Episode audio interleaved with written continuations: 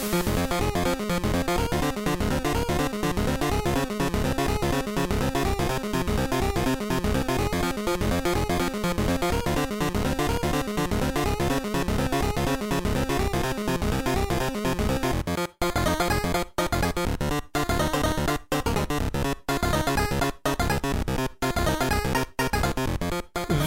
Bei Hooked on Topic Folge 10. Ich bin Tom und bei mir sitzt heute nicht Robin, sondern zur Abwechslung mal Dani. Hi hallo, Dani. hallo, ich bin ganz nervös.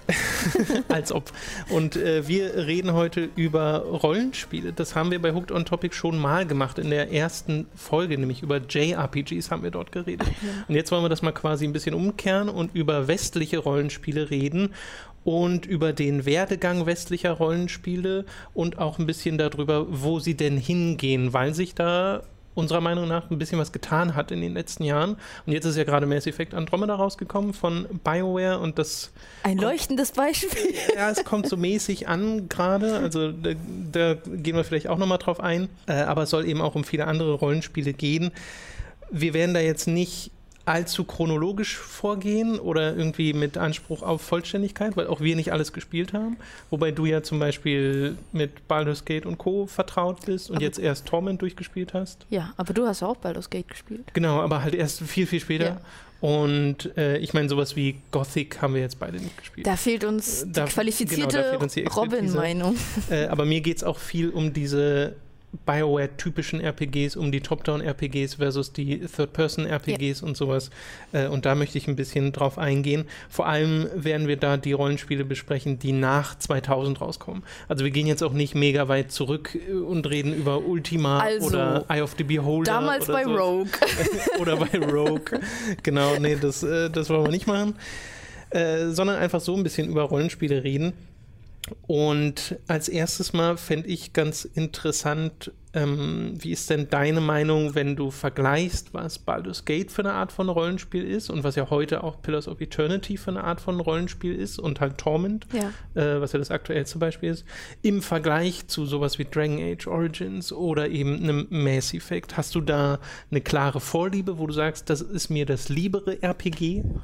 Das ist also finde ich schwer zu beantworten, weil ähm, ich, wenn wir vor allem über Origins reden, ähm, ich da nicht das eine dem anderen vorziehe, sondern so, ich denke da immer so genau an die erste Zeit, wo ich das zum ersten Mal gespielt habe und weißt du genau, heute würde ich wahrscheinlich eher einen Origins vorziehen oder mhm. so, aber ähm, was das Gate 1 und vor allem dann auch 2 gemacht hat, ähm, ist halt ähm, erzähltechnisch für mich nicht nochmal erreicht bis jetzt in den 3D-Rollenspielen. Äh, okay. Und also das, das ist dann, wo ich nicht genau weiß, ist das jetzt vielleicht einfach nur meine Erinnerung, die das vielleicht ein bisschen ähm, romantisiert und sagt, ach, damals war alles viel besser, aber.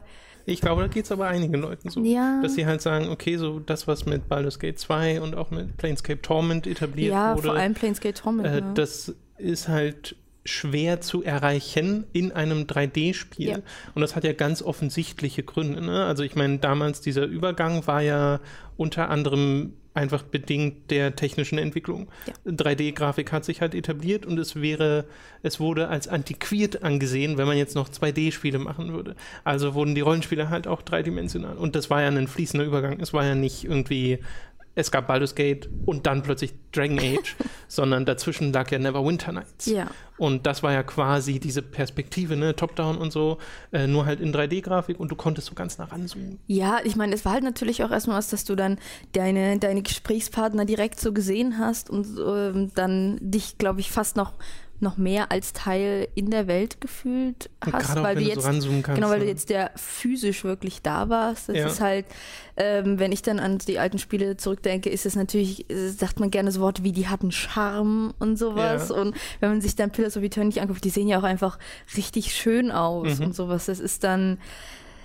also ich könnte mir aber auch vorstellen, dass wenn ich die damals nicht gespielt hätte, ich heute vielleicht nicht so gut reinkommen würde oder sagen würde, das ist mir irgendwie zu wenig ähm, dargestellt oder so, weil es ist halt sehr viel Lesen und das mag man entweder. Ach so, du meinst, wenn du jetzt quasi ohne es als Kind oder Teenager gespielt zu haben, neu an ein Baldur's Gate-artiges Spiel rangeführt werden würde. Ja, ich weiß, du hast das ja aber gemacht. Aber das ist ja genau meine Erfahrung. Ja, genau. aber ich glaube, es geht halt auch vielen so, die denken sich dann, na, wo ist da jetzt der Charme drin? Also oder, oder eine Einstiegshürde war auf jeden ja. Fall da. Gerade weil du halt viel liest und ähm, beschrieben wird, aber das ist genau das, worauf ich hinaus will. Äh, dadurch, dass eben ganz viel in diesen Spielen, in den Infinity Engine Spielen von damals, also in Baldur's Gate, Planescape, äh, Icewind Dale und Co., ähm, über Text stattfand, konnten sie natürlich auch viel, viel mehr machen. Wenn du ein Spiel dieser Komplexität in 3D darstellen würdest, müsstest du ja auch alles animieren, ja, was dort passiert. Oder also zumindest wäre das sicherlich eine Ambition der Entwickler. Man könnte ja nach wie vor viel über Text darstellen, also, aber es würde ein viel größerer Bruch äh, darstellen. Genau, also die alten Infinity-Spiele und so waren ja praktisch eine Visualisierung eines Tabletop-Abends, ähm, dass du halt, ähm, genau. den du jetzt nicht mit deinen Freunden hattest, sondern mit dir. Das, war ja, das war ja so ein bisschen der, der Hintergedanke ja, hinter genau. ersten Baldur's Gate, ne? Ja, genau, dass du halt das äh, dann, äh, dass du eine Geschichte darin hast und ja. du dein eigener Master bist, der dich da durchführt. Und ja, beziehungsweise so. das Spiel ist das so Spiel, Dungeon Master genau. und du bist halt ein Spieler und kannst das solo erleben. Genau.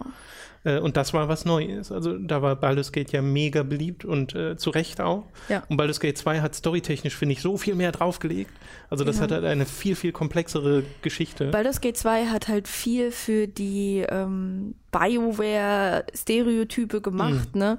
Im Sinne von ähm, was Baldur's Gate 1 nicht hatte, was dir, glaube ich, auch damals aufgefallen ist, es hat zwar eine interessante Geschichte und du bist viel unterwegs, aber es hat halt wenig Charakterinteraktion. Ja. Klar reden alle über Minsk oder so, ne, aber wie dein Charakter mit deinen Partymitgliedern interagiert und dann zum ersten Mal auch Romanzen bildet, die waren nicht besonders gut und es gab nur eine für Frauen und so, aber es gab das halt. Dein Charakter hatte halt die Möglichkeit, ähm, Quests mit deinen Partymitgliedern zu machen. Es hat, er hatte die Möglichkeit, eine Beziehung einzugehen und halt das ist das, was wir halt heute auch noch kennen. Genau, aber ich meine, äh, man sagt ja oft Bioware-Formel, ne? Ja. Und ich glaube, die wurde erst so richtig in Baldur's Gate 2 etabliert, weil in Baldur's Gate 1, was ich halt so faszinierend fand, ist einfach, wie viele Begleitcharaktere es in diesem Spiel ja. gibt und keiner davon ist halt wirklich intensiv charakterisiert, weil darum ging es halt noch gar nicht. Ja. Und das ändert sich ja dann im zweiten Teil sofort. Aber was ich so interessant finde, das sind halt die frühen 2000er. Ne? Und genau. dann kam irgendwann der Übergang, äh, ich habe es mir ja aufgeschrieben, Winter Nights kam 2002, also auch noch recht früh. Äh, und hat ja auch noch, ist noch eher diesem Weg gefolgt, den Baldur's Gate äh, gelegt hat. Ich habe jetzt Winter Nights nie intensiv gespielt, nur mal so ein bisschen. Ja. Bin da tatsächlich nicht reingekommen.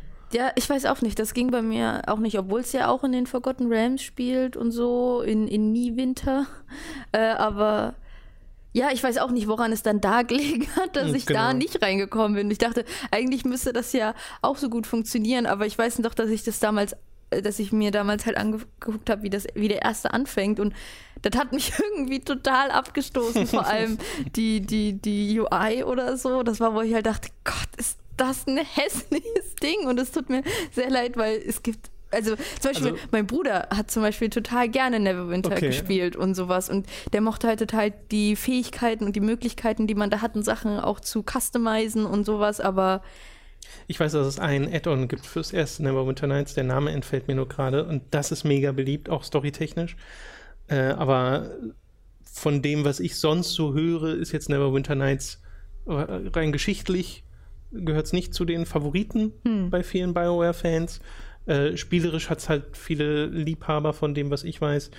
Aber äh, aus heutiger Sicht ist das, finde ich, optisch deutlich schlechter gealtert, als ja. Baldur's Gate. Ja, das ist Durch halt der diese Vorteil. frühe 3D-Grafik. Ne?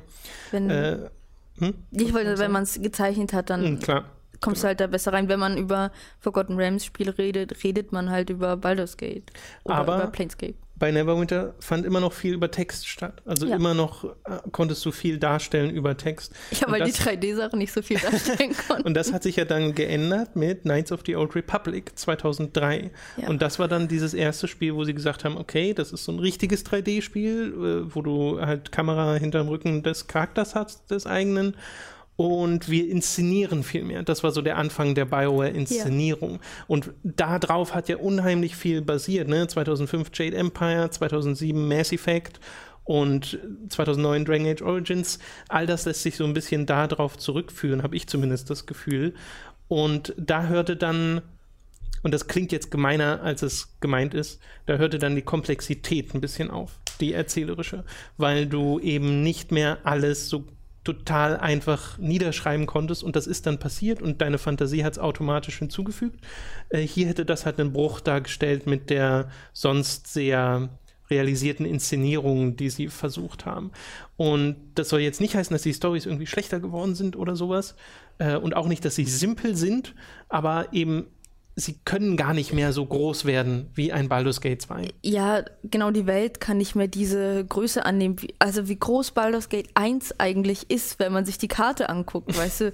Und dann noch mit dem Add-on dazu, das ist halt einfach einschüchternd. Und also natürlich gibt es noch große Welten, wenn du dir Skyrim oder die ganzen Bethesda-Spiele anguckst, aber diesen haben ja zum Beispiel einen ganz anderen Fokus, ne? Da mhm. bist du, ähm, du kannst alles Mögliche machen. Wenn wir jetzt mal Skyrim nehmen, du kommst aus diesem ersten Ding raus, stolperst da oben und kannst sofort die, diese ewig langen Quest reinmachen, die es da gibt oder so und die Hauptstory komplett ignorieren und irgendwann da reingehen und das hätte sich nicht verändert. Ja. Aber in sagen wir mal jetzt im Baldur's Gate oder sowas, bist du halt der Balsborn und da dreht es sich halt um dich und da ist es auf deinen Charakter fokussiert. Wobei man ja fast das Argument machen könnte, dass das erste Baldur's Gate noch eher dir die Möglichkeit lässt. Ne? Also da kannst du ja auch sagen, okay, Hauptstory ist mir jetzt erstmal egal und kannst diesen ganzen, dieses ganze Zeug drumherum machen. Also ich habe das Gefühl, diese äh, Story-geleitete Erfahrung hatten eher die Spiele nach dem ersten Baldur's Gate. Ja, das kann sein. Ich, ich habe die Spiele immer auf so eine sehr bestimmte Art und Weise gespielt und da war ich dann mhm. auch immer sehr in der Hauptstory drin.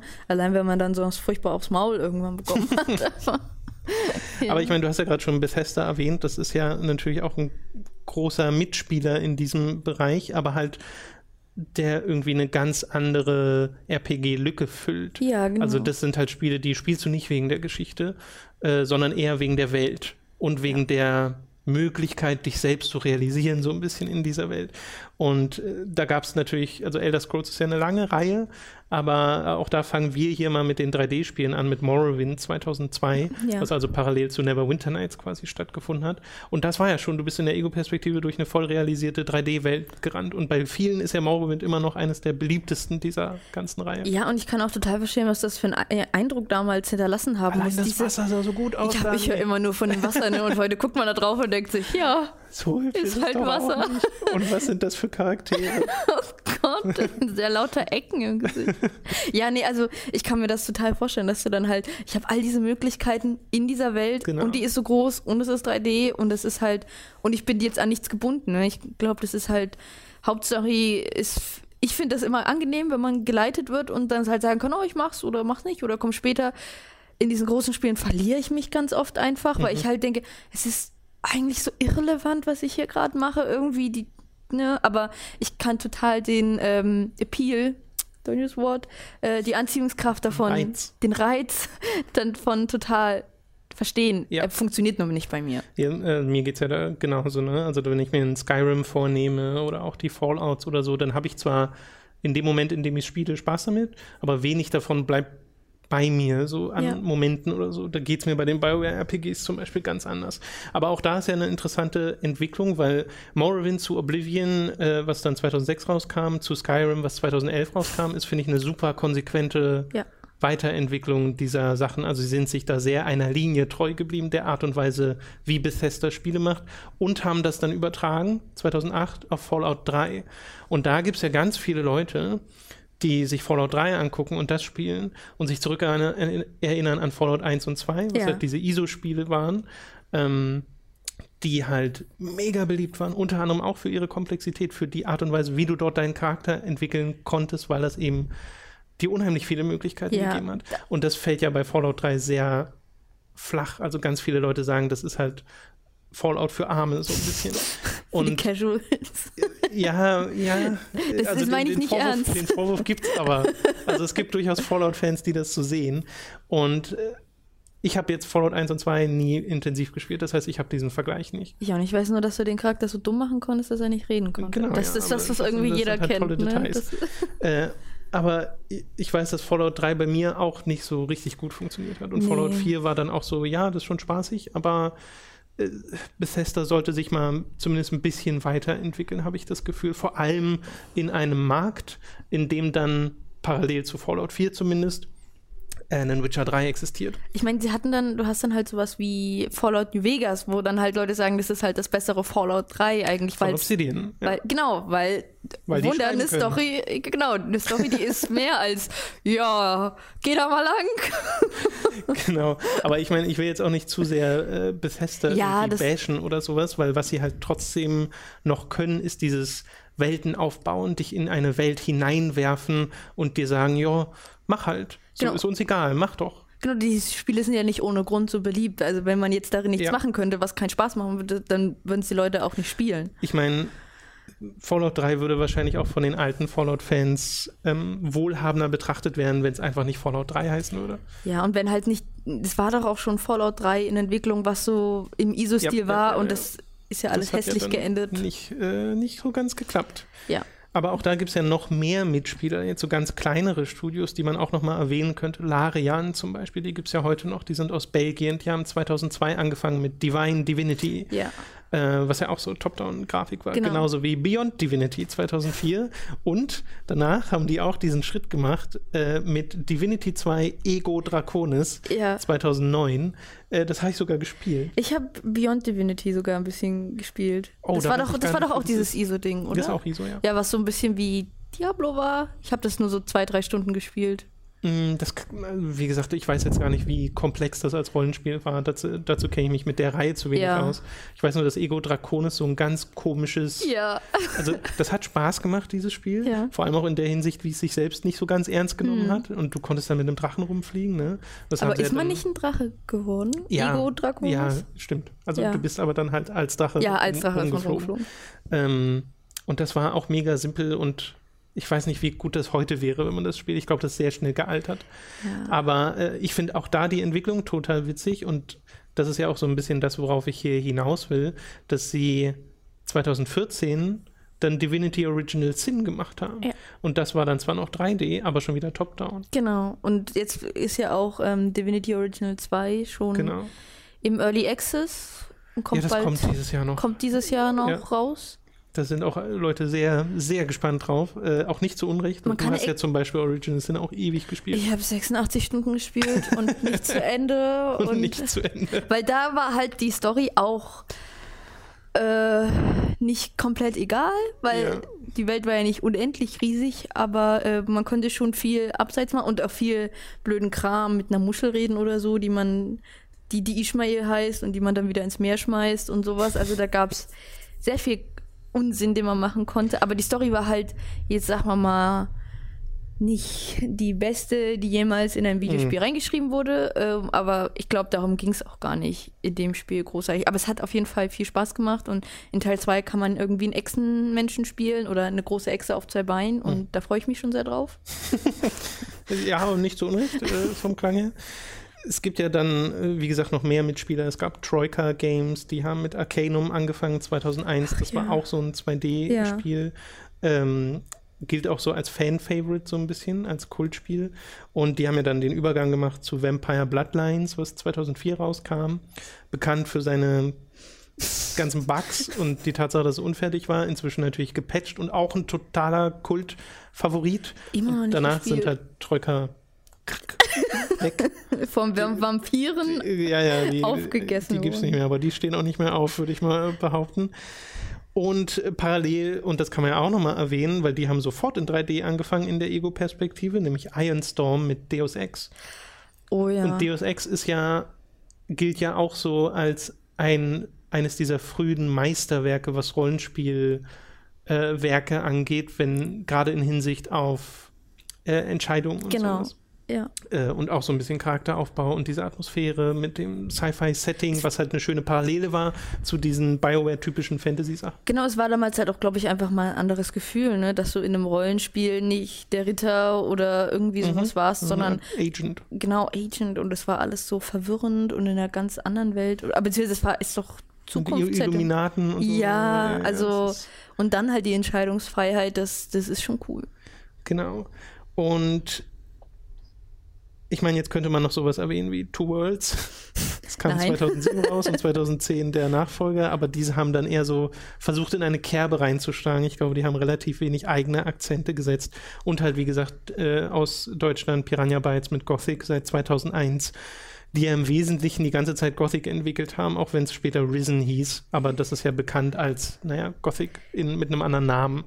Ja. Aber wie gesagt, da kennen wir uns jetzt nicht so mega äh, gut aus. Aber nicht drüber lästern. Einen der wichtigsten Mitspieler äh, und da finde ich halt die Entwicklung super, ja. super witzig, sind CD Projekt Red aus Polen, die 2007 mit dem ersten Witcher angefangen haben. Was aus diesem ersten Teil noch geworden ist, ne? Ja. Ist, also ich muss ja sagen, ich kenne halt Leute, die dann mit dem dritten Teil angefangen haben oder mit dem zweiten oder so und sich halt den ersten Teil angucken und fragen, was ist das, was mache ich damit und wie sieht das aus. Aber ich liebe diesen ersten Teil. Ich habe den halt damals gespielt und ich fand, der hatte halt schon so viel Charme, auch wenn er ja, ja, ja. Also wenn er halt nicht perfekt war und wenn er halt, und ich habe den auch auf Deutsch gespielt und die willst die Synchro gar nicht wissen, ne? Aber das war halt, ich finde, da hat man halt schon gemerkt, also natürlich beruht es auf einer Buchvorlage, die den Ton mhm. angibt, mhm. aber ich finde, die Spiele sind dann in manchen Aspekten doch schon sehr eigen und. Du kennst ja die Bücher inzwischen, ne? Genau, und das hatte halt so einen Charme, dieses Wegwerfwort, aber es hatte sowas ganz Eigenes und da. Nee, es war eine andere Art von Fantasy-RPG. Ja. Weil du, und das ist, glaube ich, so ein bisschen der europäische Einschlag, der damit mit hergeht. Es war so dieses entsättigte, düstere, und zwar noch vor Origins, ja. vor Dragon Age Origins, ähm, wo du parallel halt in einem Oblivion äh, den saftig grünen Schwarzwald besucht hast, bist du halt in Witcher durch total abstoßende Mittelalterstädte gegangen und hattest halt eine Welt, in der äh, halt Rassismus und sowas existierte und thematisiert wurde und auch richtig thematisiert wurde.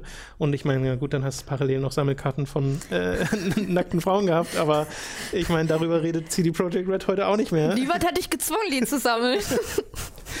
aber, aber es war ja, schon was, schön, sie zu haben. Was daraus geworden ist, ne? 2011 kam Witcher 2, Assassin of Kings und äh, Witcher 3 dann 2015. Und das gilt gemeinhin als eines der besten seiner Art, weil es halt auch gezeigt hat, hey, man kann eine große Welt tatsächlich mit relevanten Inhalten füllen. Ja wenn man es möchte. Genau, also Witcher 3 hatte eine Welt, die mich, äh, erst hatte ich sehr viel Angst davor, weil wie gesagt, so große Welten verlieren mich sonst, aber bei Witcher 3 hatte ich nie den Eindruck. Das war immer so gefüllt, so schön und so interessant, dass ich wollte einfach nicht, dass das aufhört. Das ja. war, ja, ja, also als dann Blood and Wine zu Ende war, war echt. oh. Es ist, also Witcher muss man echt sagen, ist auch eine meiner Lieblingsreihen geworden. Ich habe zwar den ersten nie selbst durchgespielt, weil mich da einfach zu viel tatsächlich dran stört. Ja. Aber äh, den zweiten und gerade auch den dritten mit seinen DLCs schätze ich ungemein. Das sind fantastische Welten allein schon. Ja. Und dann hast du halt, wie du schon vorhin gesagt hast, ne, dann hat man den Vergleich zu Fallout 4 und du denkst du dich, denkst du dir, ja, man muss nicht storytechnisch das gleiche machen, aber inszenatorisch kann man schon mal ein bisschen was machen. Die Nebenquests müssen jetzt nicht mhm. nur Sammelzehen davon sein. Und wenn, dann kann man es ein bisschen interessanter gestalten. Wobei ich auch da glaube, spielen die Leute die Spiele aus komplett anderen Gründen. Ja, das stimmt, aber. Weil du halt ja, bei ja. dem einen diese Freiheit hast, auch mit deinem Charakter, weil du bist ja in Witcher-Nummer, du bist halt Geralt. Ja. Äh, kannst ja nicht aussuchen. Äh, und in den Bethesda-Spielen ist es ja wirklich, hey, sei halt, was du willst, mach, was du willst.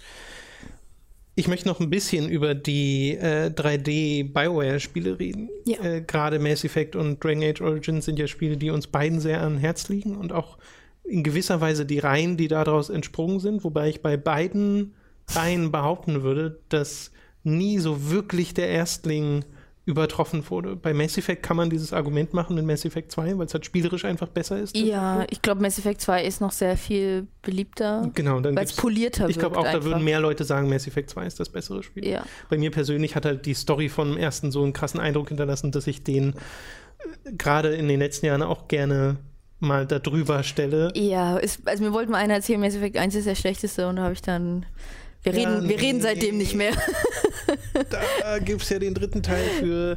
Aber Mass Effect äh, war halt, finde ich, so ein bisschen der Höhepunkt dieses inszenierten Bioware-Rollenspiels, wo sie eine ganz bestimmte Story erzählen wollen, die jetzt nicht mega ausufernd ist, weil wie gesagt, sie können ja gar nicht so viel darstellen.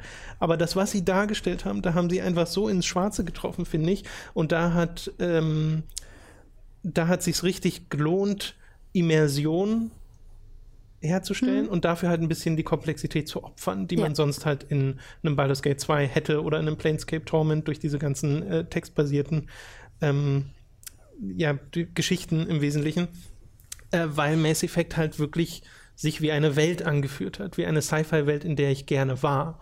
Und allein wie das musikalisch und visuell eingefangen wurde, finde ich heute noch total beeindruckend. Ja, also ich habe heute noch den Mass Effect Soundtrack auf dem Handy laufen ab und zu und dann hörst du dir halt irgendwie die Sachen ein und weißt halt genau, was dazu passiert ist. Und die Welten von Mass Effect war halt ähm, also ich fand das halt so schön, weil es war nicht dieses ähm, Sci-Fi, was total pessimistisch auf alles drauf geguckt hat, wo gesagt hat, es wäre ja eh alles schlimm, egal wie wir es machen, aber halt auch nicht ähm, so dieses total zukunftsoptimistische hatte, von wegen, oh ja, und dann haben wir all diese Weiterentwicklungen und die Menschheit wird sich total bessern und so, mhm. sondern es war halt irgendwie so ein Mittelding und dass man dann auch den Charakter Shepard gespielt hat, war dann natürlich auch nochmal was anderes als jetzt zum Beispiel ähm, dann den Grauen Wächter aus Dragon Age oder so. Jetzt war so ein bisschen ein Mix aus vorgegebener Charakter, den du aber noch so ein bisschen formen konntest. Genau. Ne? Äh, und Geralt ist ja so ein bisschen ähnlich, aber bei Geralt hatte ich noch mehr das Gefühl, der ist halt ein bestimmter. Genau, Geralt ist halt. Und Shepard konntest du ein bisschen mehr formen.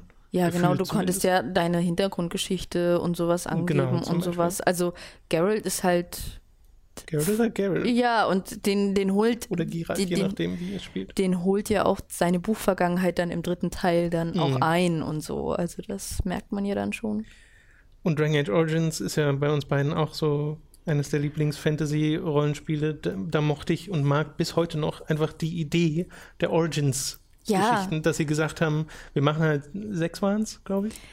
Ähm, du hattest drei Rassen und zwei äh, ich glaube, ne, Pro, ich glaube, du hattest halt den, ja, äh, halt so um den Dreh, also diese verschiedenen Origins-Geschichten, dass der Anfang von vielen Spielern halt komplett unterschiedlich sein kann und zwar die ersten paar Stunden äh, und das finde ich immer noch mega beeindruckend, weil du so eine ganz andere Bindung zu deinem eigenen Charakter bekommst, weil du diese eigene ja. Vergangenheit hast, auf die ja auch später immer wieder eingegangen wird.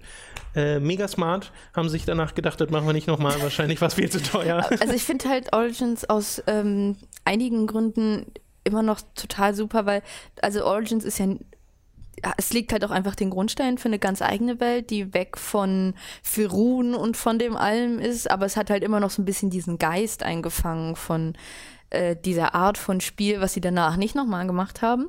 Äh, und es hat natürlich äh, den Grundstein für alle möglichen Bücher und sowas gelegt. Mhm. Und ich, ich mochte halt total, wie man ähm, verschiedene Origins hatte und dann im Laufe des Spieles verschiedene Punkte hatte, die einem wichtig waren. Ja? Also zum Beispiel konntest du halt als ähm, als menschlicher Adliger oder so haust du halt irgendwann diesen Aal Hau um und wenn du den vorher nicht kennst, dann ist er nur Henchman Nummer 5 oder so, aber in deiner Origin ist er halt der, der deine genau. Familie umgebracht hast und in Awakening kriegst du sogar sein Land und sowas und das hat halt irgendwie, trägt das irgendwie ganz anders, wenn du eine persönliche Vergangenheit damit hast. Und ich finde, das ist ja das, was es besonders macht. Du bekommst halt eine andere Perspektive auf bestimmte Ereignisse.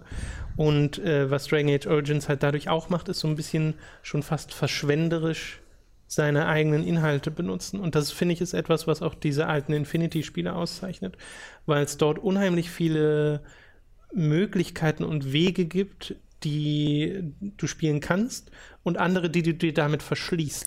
Ja, also. Und das ist halt etwas, was, glaube ich, dann die modernen 3D-Rollenspiele nicht mehr gerne gemacht haben, weil es halt potenziell Entwicklungskosten und Inhalte sind, die niemand sieht oder genau. ein großer Teil der Spieler nicht sieht. In, in Baldur's Gate 2 hast du äh, ab einem bestimmten Punkt die Möglichkeit, äh, eine Schiffsfahrt zu machen. Und wenn du die nicht machst, entgeht dir eine komplette Stadt, in der du so fünf, sechs Stunden nochmal sein kannst, weißt du? Der Weg danach ist wieder der gleiche, aber mhm. ähm, heute würde niemand mehr sowas verstecken, was möglicherweise Leute nicht sehen, wie du schon sagtest. Ja, genau, oder, also Dragon Age Origins hat es halt ein bisschen gemacht. Ja. Ja. Witcher 2 hat es extrem gemacht, indem einfach der mittlere Akt quasi Ja, ist ein komplett anderer. Zwei komplett unterschiedliche. Also man trifft auch eine Entscheidung nach dem ersten und danach ändert sich das Spiel komplett. Mega Respekt immer noch davor, dass sie sich das getraut haben. Aber das konnten halt die alten Spiele wesentlich einfacher machen, weil es halt viel leichter zu rechtfertigen war. Ja. Allein aus Entwicklungskostensicht.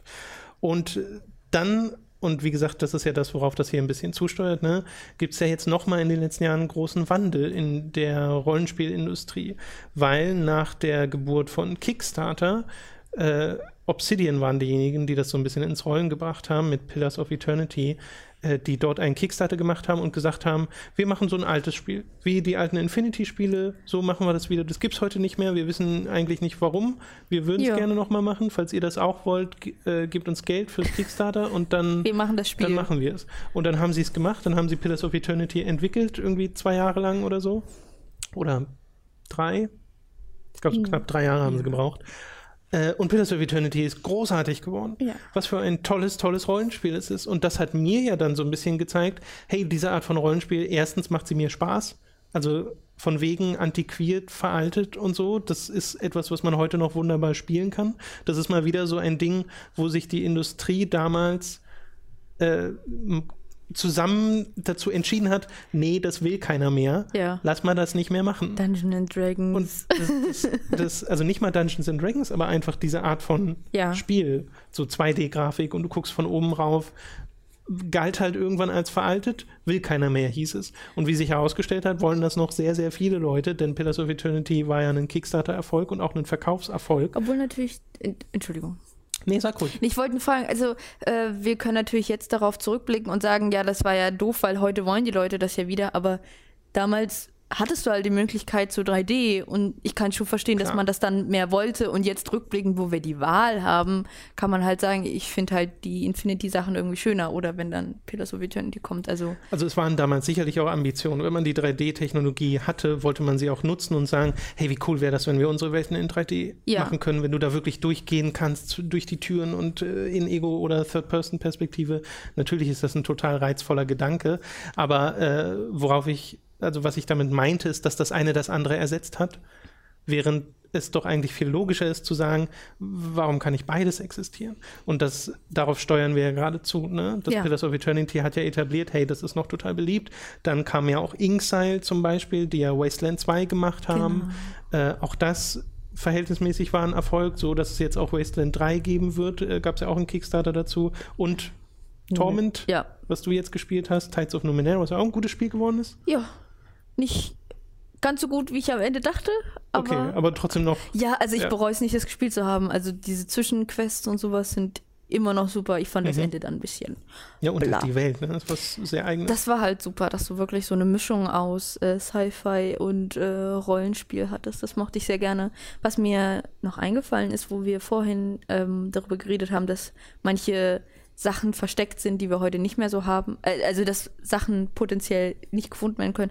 Hast du halt bei Dark Souls gehabt, bei dem ersten. ja, Dark Souls ist wieder eine ganz andere Art von Spiel. Das würde ich hier kaum mit reinnehmen wollen in diese Diskussion. Meinst du, weil es nicht westlich?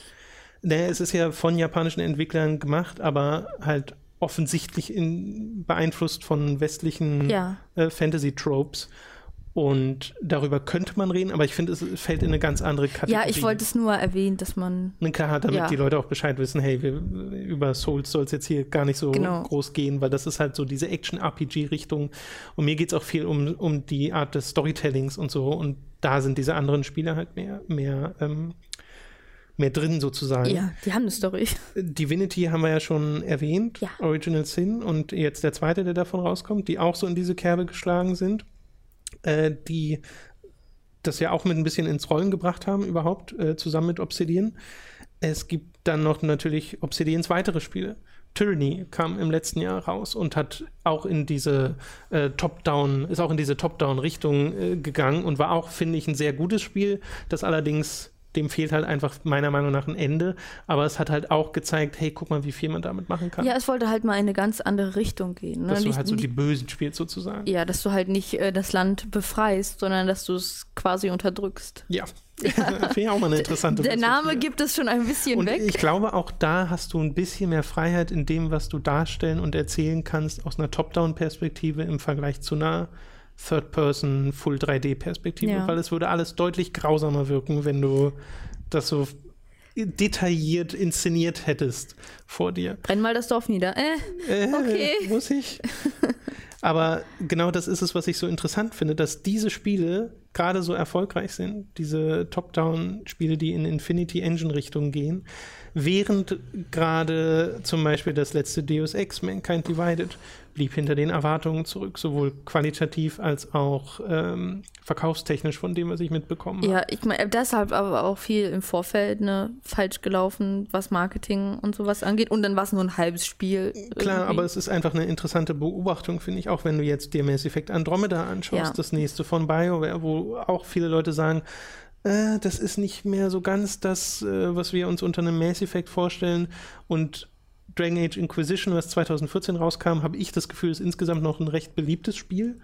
Aber für mich persönlich ist das halt auch schon so, diese, diese offenen Welten, die sie da gemacht haben, die sind so leer und die Gesamtgeschichte ist auch, fühlt sich an wie ein Zwischenteil. Es war, also auch ja. da bin ich nicht so, dass das ein Spiel ist, was lange bei mir blieb. Ja, also ich meine, man hatte halt nach Origins, was halt so ein großartiges Spiel war, auch in Anlehnung an die alten BioWare-Titel und sowas. Und dann hattest du diese Erwartung an Dragon Age 2 und dann war es irgendwie jetzt nicht das beste Rollenspiel der Welt, weil es hatte ganz viele Probleme, nicht nur die Story oder so, sondern auch wie die Welt war, wie sie aussah, wie klaustrophobisch alles war. Und dann hast du Inquisition, was riesig ist, mhm. aber halt auch so leer. Und dann hast du eine Story, die so hinter einem Power-System versteckt ist, wenn es 50 oder 40 Stunden gewesen wären, aber du brauchst so lange. Zum Beispiel, als ich Origins gespielt habe, da habe ich, das ist ja auch ein langes Spiel, mhm. aber als ich damit fertig war, hatte ich halt total Lust und die Zeit dafür hatte ich damals auch noch, aber halt das nochmal zu spielen. Also habe ich auf, sofort auf neues Spiel geklickt und mir halt einen neuen Charakter gemacht. Und als ich mit Inquisition fertig war, habe ich halt gedacht, ich hätte schon Lust, die Story nochmal zu erleben.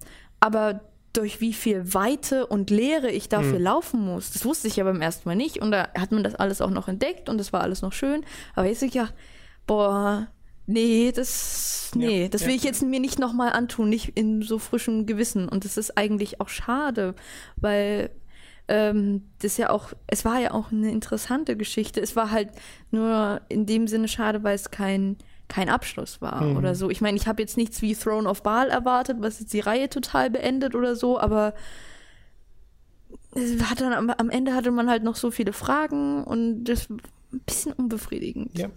Und ich meine, Mass Effect Andromeda scheint ja so ein bisschen in eine ähnliche Richtung zu gehen. Ich habe das ja jetzt schon eine ganze Weile gespielt, aber halt noch nicht durch. Aber das hat, hat halt auch so dieses, was sich immer nach Füllwerk anfühlt, wenn du durch so eine offene Welt rennst und Ressourcen sammelst und Nebenquests machst, die nur sehr wenig erzählen, ja. während ich, wie du auch gerade schon meintest, äh, in Dragon Age Origins in den 60 Stunden oder so, die ich gebraucht habe für die Hauptstory, äh, nie das Gefühl hatte, zumindest nicht in meiner Erinnerung, sicherlich gibt es die eine oder andere Quest, die jetzt nicht so toll war, aber nie das Gefühl hatte, wirklich gerade Filler zu spielen. Ich, ja, man erinnert sich noch an Quests. In Inquisition war das ja total weird, weil du also es gab ja gar nicht so richtig Quests. Also es gab halt irgendwie fünf Stück richtige Quests waren in Anführungsstrichen und der Rest war, ich finde in den Hinterlands einen Brief oder so und gehe dann an die Stelle. Und wie du das ja auch schon mal in einem Podcast gesagt hast, es war so ein total komisches Gefühl, fast wie. Ich finde so vor allem in einem verbrannten Haus einen Brief. Was soll das? Das war so ein MMO-Gefühl fast an manchen ja, Stellen, ja, ne? Was so auch die Größe angeht und ja, weil mir kam es so ein bisschen so vor, als ob Größe so das Verkaufsargument wurde. Ja. Ein bisschen in Es ist Spiel. ganz anders als Dragon Age 2. Wir haben ganz viel Raum. Richtig. Ist halt nichts drin. Ja, too bad. Aber halt in den letzten Jahren waren's dann, ist es dann halt eher ein Pillars of Eternity. Und selbst ein Tyranny äh, bleibt noch bei mir, weil das Spiel finde ich ja richtig toll und die äh, Geschichte und so, sie ist halt nicht so richtig abgeschlossen. Also ja. ich habe wirklich das Gefühl, da muss ein Tyranny 2 kommen, damit ich das auch als richtig gut abstufen kann. Ja. So. Äh, da fehlt mir einfach noch ein bisschen was. Und da wäre jetzt meine Frage: Zwar gibt es sowas wie einen Witcher 3, aber wo geht in Zukunft ein BioWare hin? Wo geht in Zukunft ein Deus Ex-Entwickler hin? Oder Deus Ex als Reihe, wobei sie ja jetzt scheinbar erstmal pausiert ist. Also glaubst du, dass wir sowas sehen, dass BioWare auch so in diese Richtung irgendwann schielt, äh, wobei ich mich dann frage, wie EA da reagieren würde als Publisher, aber dass sie auch sagen, hey, eigentlich könnten wir jetzt auch wieder so ein 2D-Top-Down-Spiel machen. Die Investition ist viel kleiner, äh, der potenzielle Gewinn dadurch oft auch, aber vielleicht ist das dann auch eine Richtung, die Sie erwägen oder gucken Sie auf Witcher 3 und sagen sich, eigentlich müssten wir das auch können. Also ich bin ehrlich gesagt ein bisschen pessimistisch. Ich glaube sowas wie nochmal ein Dragon Age in der Art, also Origins mit der Fülle und so wird man nicht nochmal erleben und ich kann mir auch keinen Top-Town vorstellen, was EA irgendwie äh, absegnet oder so. Ich also ja, vielleicht wieder in der Form von also Origins. Also, Bei Origins finde ich es ja so smart, dass sie gesagt haben, ja, also man kann es in der Third Person spielen, aber eigentlich ist es ja ein spiritueller Nachfolger von ja. Baldur's Gate, deswegen kann man in die Top-Down spielen und ich persönlich habe jeden Kampf in der Top-Down-Perspektive gemacht in Origins, auf dem PC zumindest. Ja. Äh, hat das jemand auf der Konsole gespielt? Aber das dieses Feature wurde ja mega abgebaut in den äh, ja, künftigen Spielen. Ich weiß noch, wie ich immer versucht habe, weiter rauszuzoomen und es ging ja, nicht. Inquisition ist ja lächerlich. Ja, das ist, ich kann gar nicht Hinsicht. weit gucken. Ja, das ist halt, also in meinen Augen, ich glaube, man wird sich halt an schon sowas wie Witcher 3 orientieren müssen. Du kommst mhm. nicht darum. Es ist das meist ausgezeichnete Spiel überhaupt. Äh, und man wird es versuchen, aber ich glaube, es wird halt auf Sachen hinlaufen wie, es ist eine große Welt, weil du heute verkaufst du Spiele halt darüber, wie groß deine Welt ist. Und ich, ich glaube halt, so große äh, Studios oder Publisher wie EA gehen davon nicht zurück. Das, ja. Also ich würde es mir wünschen, beziehungsweise, dass man diese Welt füllen kann, dass man sich halt sagt, hey, wir haben jetzt ein Witcher 3 gesehen und wir wissen, wir mhm. können es nicht mehr so machen und wir wollen das inszenieren und wir wollen coole Stories erzählen und wir vergessen mal, was das für ein Quest-Quatsch mit Inquisition war und so, aber ich weiß nicht, ob es wirklich passiert. Ja, bei mir ist das so ein bisschen, also ich frage mich auch total, in welche Richtung so ein Entwickler dann gucken wird äh, und auch welche anderen Entwickler noch so auf Witcher gucken oder auf diese ISO-RPGs jetzt gucken und sagen, hey, wo, was wollen wir für eine Art von Rollenspiel machen? Weil bei BioWare ist es so, ich wäre an und für sich total zufrieden, wenn wir einfach nochmal so etwas in der im Maßstab bekommen vom ersten Mass Effect, im Maßstab bekommen vom ersten Dragon Age Origins oder selbst von Dragon Age 2, was ja ein sehr kompakteres Spiel ist. Solange die Story mich richtig packt, solange ja. die Charaktere mich richtig packen und solange es ein Spielsystem ist, äh, das mir Spaß macht. Also wenn jetzt Mass Effect Andromeda zum Beispiel mit seinem Gameplay, mit dem Deckungsshooter-Gameplay, was mir gerade tatsächlich Spaß macht, wenn das in ein richtig konzentriert designtes, kompaktes Sci-Fi ähm, Universum gepackt wäre. Das war ein komischer Satz. Gepackt wird. Ähm, aber ihr wisst, was ich meine. Wenn das halt nicht diese, okay, du hast ganz viele Planeten, die du frei erkunden kannst und im Wesentlichen machst du dann darauf auch so total vergessenswerte Nebenquests und Rumgerenne. Und ich meine, die sind zwar hübsch, diese Planeten, und auch das macht ja vielen Leuten Spaß, einfach Zeit in diesen Orten zu verbringen. Aber da brauche ich dann halt parallel nochmal eine umso stärkere Hauptstory und umso stärkere Charaktere, die mir im Gedächtnis bleiben.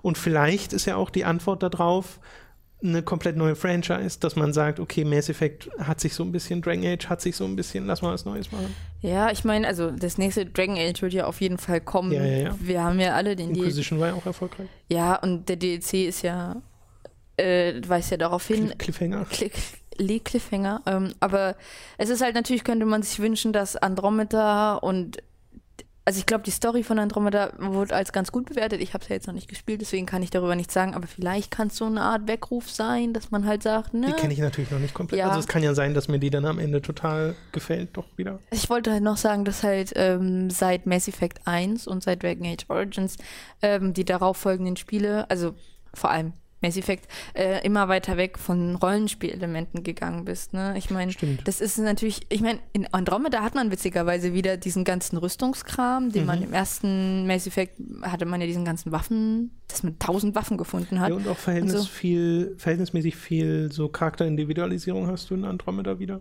Ja, das ist ja eigentlich ganz schön, weil ja.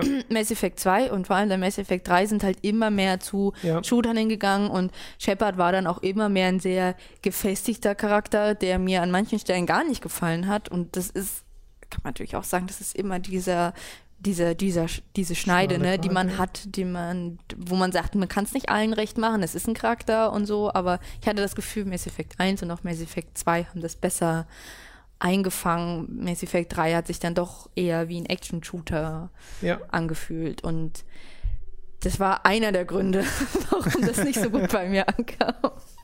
Ich finde halt mega interessant, wenn ich mir anschaue, was für RPGs jetzt in Zukunft rauskommen. Dann sehe ich halt einen Pillars of Eternity 2, Deadfire, oh, ja. wo ich mich unheimlich drauf freue. Ich weil, auch. wenn die auf dem aufbauen, was Pillars of Eternity 1 war und dann auf die Kritikpunkte eingehen, die man daran ja durchaus hätte haben können ja. äh, und auch, die wir ja auch hatten, ähm, und das verbessert, dann kann das echt ein richtig, richtig tolles Ding werden. Genau. Äh, wenn ich mir anschaue, was wie Wasteland 3 gerade aussieht, dass es auch szenariotechnisch in eine andere Richtung geht als Wasteland 2 und wesentlich sauberer und technisch fortschrittlicher aussieht als der zweite, äh, der ja rein was seine Rollenspielmechaniken anging, richtig gut war, aber der war halt echt ein bisschen hässlich. Also Wasteland 2 hat so das Problem, die haben sich halt für 3D entschieden und das war, finde ich, keine gute Entscheidung. Ja, also ich würde also, ja das bisschen rausnehmen und sagen, das war schon war kein schönes Spiel. Mm, ja, also ja, ja, ja. Und da ist mir halt zumindest aus dieser, aus Sicht der Präsentation sowas wie Pillars of Eternity mit vorgerenderten Grafiken wesentlich lieber. Auch wenn ich mir jetzt Torment anschaue oder so, ist halt mega hübsch. Oder wenn man 3D macht, dann noch so wie Divinity. Ja. Wo es ein sehr eigener Stil ist, ne? ja, so ein bisschen so bunt und comichaft, äh, weil die kann man sich ja auch total gut angucken. Und siehst du, das kommt jetzt auch noch raus, Original Sin 2. Das heißt, die Rollenspiele, auf die ich mich gerade am meisten freue, sind tatsächlich eher die, die in diese, in Anführungszeichen, alte Kerbe schlagen, genau. die halt in die Top-Down-Richtung gehen. Und das hätte ich ehrlich gesagt vor ein paar Jahren nicht erwartet, dass es diese Spiele sind, auf die ich mich am meisten freue und nicht das nächste voll in 3D realisierte Sci-Fi-Epos oder sowas, weil bei BioWare bin ich inzwischen einfach skeptisch geworden und ich weiß nicht, wie viel das EA ist. Ich weiß nicht, wie viel das die Entwickler selbst sind. Das fällt mir schwer äh, einzuschätzen. Es ist natürlich immer leicht zu sagen, böses EA und den Finger zu heben. Es sind halt auch einfach nicht mehr die gleichen Schreiber wie früher und sowas. Stimmt, das, das kann halt, man ja mal sagen. Ja, also das, das ist halt einfach nicht mehr das gleiche BioWare, was Throne of Baal geschrieben hat und sowas. Genau. Das ist halt weil der Drew Karpchen, der Mass Effect ursprünglich geschrieben hat, der beim dritten schon nicht mehr äh, dabei war, ja, der ist ja inzwischen wieder bei BioWare, aber schreibt halt an The Old Republic mit am MMO. Ja. Der David Gader, der Dragon Age geschrieben hat, ähm, der ist inzwischen bei Beamdog. Das sind die Leute, die die Enhanced Edition machen. Die gesagt haben, dass sie eigentlich vorhaben, irgendwann mal Baldur's Gate 3 zu machen, wovon ich. Die machen garantiert, entweder die machen gerade Baldur's Gate 3 oder irgendein eigenes. Oh. Ähm, Top-Down. Mir wäre wär lieber, wenn sie was eigenes garantiert machen. was eigenes. Ja, ich, ich will, dass sie was eigenes Neues. machen, weil Baldur's Gate ist eine abgeschlossene Reihe. Das ist halt, es können, sie können, wenn sie versuchen, an die Geschichte von Balsborn anzuschreiben, schließen nur scheitern, weil man daran nichts anschließen kann. Wirklich nicht. Und wenn sie was eigenes machen, dann in der Welt, ich meine, dann hast du halt, du hast es halt schon gesehen in, ähm, wie hieß denn das Zwischending? Zwischen, Welches Zwischending? Zwischen Baldur's Gate 2. Achso, äh, äh, Siege of Dragonspear. Siege of Dragonspear, das war halt gut an manchen Stellen, aber es hat halt einige der alten Tugenden nicht verstanden. Von ja, das hatte auch so, also wie man sich freiwillig dazu entscheidet, einen Zwischenteil zu sein, verstehe ich nicht so ganz, weil du kannst halt automatisch nicht mehr so viel hinzufügen ja. dieser Geschichte. Ähm, und ich fand da total witzig, wie sie inszeniert haben in diesem alten Rahmen der ja. wirklich uralten Infinity Engine. Aber die, die Geschichte Baldur's Gate hat halt wenig dadurch gewonnen, habe ich das Gefühl. Es hat halt dadurch gewonnen, dass du halt den, den Antagonisten äh, genau, besser eingeführt so hast. Weil das Vorlauf war, da, da, hat man sich immer so ein bisschen in, in, in Baldur's Gate gesagt, oh, oh, okay, ich bin jetzt anscheinend hier, äh, okay. Das war immer so mein einziger großer ja. Kritikpunkt an der Story, aber ansonsten hat es halt gezeigt, dass es nicht so ganz versteht, wie wie der Charakter sich entwickelt und so. Es wollte dich schon immer in so eine bestimmte Richtung mhm. zeigen, äh, drücken und so. Und das, das zeichnet nicht diese alten Spiele aus. Nee. Ich finde halt super interessant, dass wir jetzt eben diese ganzen Top-Down-Spiele haben, wo und auch mehr davon haben als diese komplett 3D-Rollenspiele, was ja auch irgendwo logisch ist, weil die Entwicklungskosten halt deutlich geringer sein ja. müssen einfach. auch weil ja oft viel gar nicht erst vertont ist. Ne? Torment hast du ja zum Beispiel jetzt erst gespielt und da ist ja wohl fast gar nichts vertont. Ist sehr wenig vertont, Genau. Ja. Und in Pillars of Eternity war es ja auch relativ wenig. Das heißt, da wird halt enorm, werden enorm Entwicklungskosten gespart. Dafür kann halt umso mehr erzählt werden. Deswegen bin ich da nie so wirklich böse drum, weil ich brauche jetzt keine Komplettsprachausgabe in dieser Art von Spiel. Aber wenn es zum Beispiel ein komplettes 3D-Spiel ist und die Leute ihre Lippen bewegen und da keine Geräusche rauskommen würden, dann ginge das halt einfach ja. nicht. Das würde halt sofort die Immersion brechen. Und ich weiß auch gar nicht, was die großen Hoffnungsträger sind für die Zukunft dieser Art von Spiel. CD Projekt Red machen Cyberpunk. Ja. Das kann das größte Ding aller Zeiten werden. Darauf setzt man jetzt eigentlich, ne? Und weil sie halt Witcher gemacht haben. So. Aber es besteht halt auch die das Potenzial, dass sie sich extrem verheben. Ja.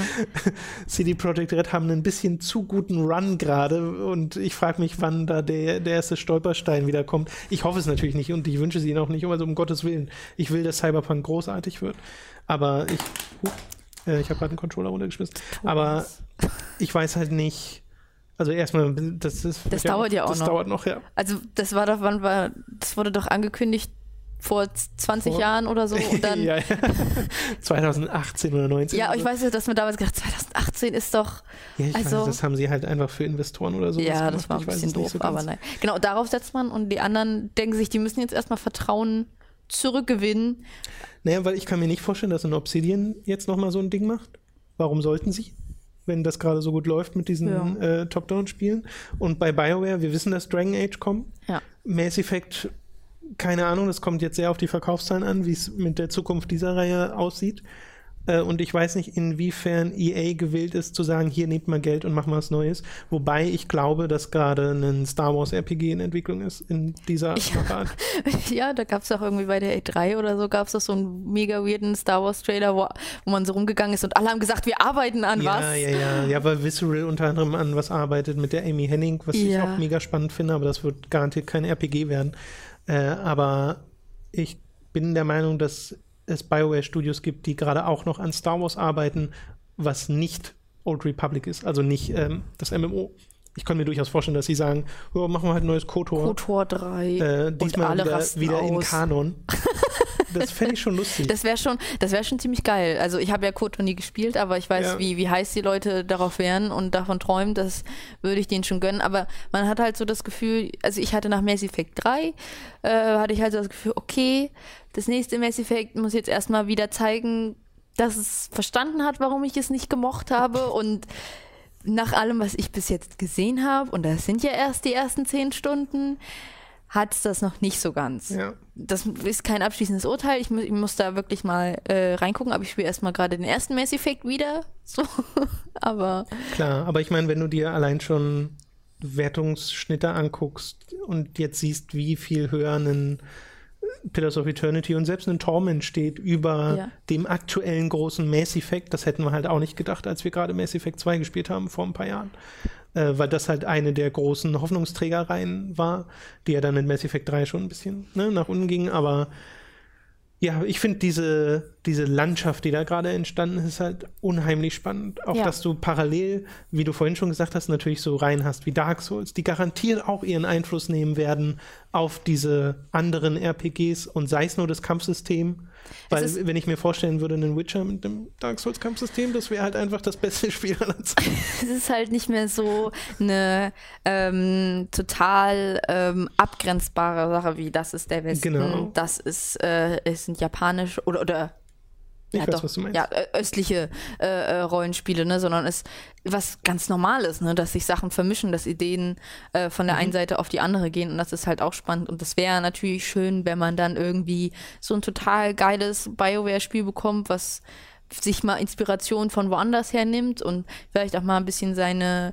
die Art, wie Storypunkte abgeführt werden. Ich hatte mal vor Jahren so eine, so eine Chart, äh, so, so eine Tabelle, wo so alle äh, bis dahin erschienenen Bioware-Spiele sind und dann immer so die Tropes abgehakt, ne? Also wie dein Mentor stirbt, wie du Formel. irgendwo rauskommst. Das muss man wirklich sagen, das muss man wirklich mal sagen. Die Bioware-Formel kann man abstecken tatsächlich. Ja. Und das wäre halt, ich meine, das macht natürlich es gibt auch einen Grund, ne, weil die funktioniert. Die funktioniert ja. äh, und weil man auch sehr an seine Charaktere gebunden wird und so. Aber es wäre schön, wenn sie sich mal sagen, hey, lass das mal anders machen, aber ich, ich sie müssen es jetzt erstmal wieder zeigen, dass sie es können. Ja, genau. Ich bin immer noch für ein neues Jade Empire BioWare, also da wäre ich äh, total dabei, mal wieder in die fernöstliche Richtung zu gehen. Das war schon cool. Das wird oft sehr ignoriert, dieses Spiel, dabei ist es sehr cool. Äh, allein schon vom Szenario her. Oder was können wir noch machen? weiß nicht, ein gutes Mass Nein, das ist gemein. Äh, Mass Effect Andromeda ist ja nicht, nicht schlecht. Also wie gesagt, ich will ja gar nicht, dass das hier ein Bashing ausartet oder sowas. Ansonsten frage ich mich halt auch noch, hat einen, wird ein Breath of the Wild Einfluss nehmen auf das Open-World-Design von den kommenden großen Rollenspielen, äh, weil man ja Breath of the Wild fast schon auch als Rollenspiel bezeichnen könnte in gewisser Hinsicht. Ich mein, äh, das neue Zelda. Vielleicht sehen wir das dann ja beim nächsten ähm, Elder Scrolls dann, wie das kommt? Ja, ich glaube, das ist dann schon, das muss ja jetzt gerade zu weit in Entwicklung sein, als dass das groß beeinflusst werden könnte. Äh, und bei Bethesda gehe ich halt standardmäßig davon aus, das wird so wie das letzte Elder Scrolls in ein bisschen hübscher. Ich meine, Skyrim ist halt unglaublich erfolgreich gewesen. Skyrim, ja, also. Ich habe Leute in der wirklich. Freundesliste, die spielen es heute noch und haben da 700 Stunden drin oder so. Und ich denke, wie viel kann man denn da drin machen? ja, allein, also auf dem PC hat es ja allein die Langlebigkeit durch die Mods genau. und sowas äh, bekommen. Und da muss Bethesda einfach unheimlich ihrer Community danken, dass die das so aufrechterhalten, weil ja komplett andere Spiele da teilweise entstehen. Es gibt ja hier die eine, oh Gott, Enderal, ähm, diese das ist einfach ein komplett neues Spiel. Und viele sagen, es ist ein besser geschriebenes Spiel als äh, das Original Skyrim und ich habe kein Problem, das zu glauben. Das ist ja nicht so schwer. Und das, ja, nee, also nein, ich man fast sagen, ja. aber Skyrim ist wirklich nicht so gut geschrieben. Ich meine, sie haben halt versucht, mit ihren DLCs damals ähm, mehr Story reinzubringen, wo du dann halt fokussierter auf eine Geschichte mhm. warst und sowas. Ja, teilweise sogar so ein bisschen in Cthulhu-Richtung. Mats hatte da mal was vorgestellt genau. äh, bei der Superkreuzburg. Ich habe halt bei diesen Spielen oft das Gefühl, die haben schon eine Geschichte und eine Lore und sowas, aber die ist mir zu versteckt hinter irgendwelchen nicht so toll geschriebenen Büchern und ja, warum nicht mehr damit rausgehen? Ja, früher hätte ich gesagt, ich freue mich dann auf äh, das Spin-off von Obsidian. Aber ich glaube, Obsidian hat das inzwischen glaub, nicht mehr nötig, ich dass sie das sagen, nicht mehr machen müssen. Also bitte das nächste Tyranny dann eher schreiben, als, ja, genau. als irgendwie das nächste bessere äh, Fallout machen oder so. Wir können ja mal langsam zum Abschluss kommen. Ich glaube, unser Fazit ist so ein bisschen, oder zumindest mein Fazit, dass ich diese beiden Arten von Spielen total schätze. Ich mag, wenn ich in einem Witcher in einer 3D-Welt unterwegs bin oder wenn ich in einem Mass Effect über die Normandy laufe und diese tolle Musik im Hintergrund habe oder in Dragon Age Origins eine von verschiedenen Anf Anfangsgeschichten spielen kann und so. Ich mag aber auch total in Pillars of Eternity aus der Top-Down-Sicht Welten zu entdecken, weil das ein komplett anderes Gefühl ist und mich da durchzulesen, im Wesentlichen durch eine Welt, wo meine Fantasie ganz viele Lücken füllt, dadurch aber eben auch viel komplexere Geschichten entstehen können. Ja. Also ich finde, das kann alles parallel existieren und ich finde total spannend, dass wir sowas wie einen Tyranny erlebt haben, dass sowas wie Torment eine Möglichkeit hatte zu existieren wieder was man halt einfach nicht gedacht hätte, ja. jahrelang nicht gedacht hätte nach Planescape Torment. Niemand, kein Publisher der Welt würde sich nochmal an diese Art von Spiel wagen. Und äh, der Publisher, der es gewagt hat, sind die Spieler selbst. Genau, also das ist wirklich das Interessante, ne, dass du durch ähm, andere Finanzierungsformen jetzt die Möglichkeit hast, ähm, Sachen, die totgesagt waren, auf einmal wiederzubeleben und zu sagen, es funktioniert. Und ein Tyranny zum Beispiel musste ja nicht durch Kickstarter oder so finanziert werden. Genau, weil es halt vorher so erfolgreich war, Obsidian. Äh, ein, ein Pillars of Eternity 2 theoretisch auch nicht. Also das Spiel, zumindest wenn man ihren Aussagen glauben kann, wäre auch so gekommen. Genau. Es kommt halt jetzt besser.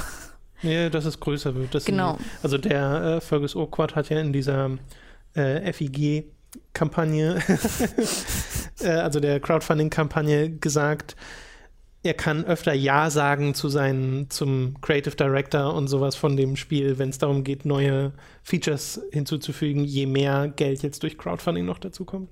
Und Obsidian vertraue ich ehrlich gesagt genug, dass ich sagen würde, dass das auch stimmt. Ja.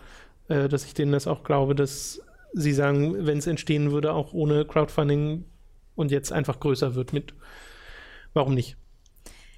Aber ich glaube, wenn ich mir jetzt, äh, also wenn ich gucken würde, was ist mein meist erwartetes RPG, damit können wir ja schließen, ist halt Pillars of Eternity Deadfire. Pillars of Eternity 2. Wir ja. auch. Ne? Also da bin ich wirklich sehr heiß drauf. Ja, und ich meine, ich würde auch Cyberpunk sagen, aber dazu weiß ich halt zu wenig. Ist das ein RPG eigentlich, muss ich mal ganz dumm fragen. Ja, also ja. das würde mich mega wundern, wenn CD Projekt Red kein RPG daraus machen würde. Aber allein schon dieses Szenario, und wenn ich mir vorstellen würde, das nächste Spiel von CD Projekt Red, wofür sie sich wahrscheinlich 20 Jahre Entwicklungszeit nehmen. Bitte, alle, wir sind schon, es ist dann schon, Hooked hat schon 10 Mitarbeiter oder so, wenn das dann rauskommt. Oh ja, genau, oder keine mehr. Nur noch einen. Alles klar, äh, dann vielen Dank, dass du dabei warst. Ja, gerne. Äh, dir kann man folgen auf Twitter, siduri Ja, falls das jemand nach diesem Podcast noch tun möchte. Äh, ja, also warum sollte er es nicht tun dann? Ist auch verlinkt in der Beschreibung.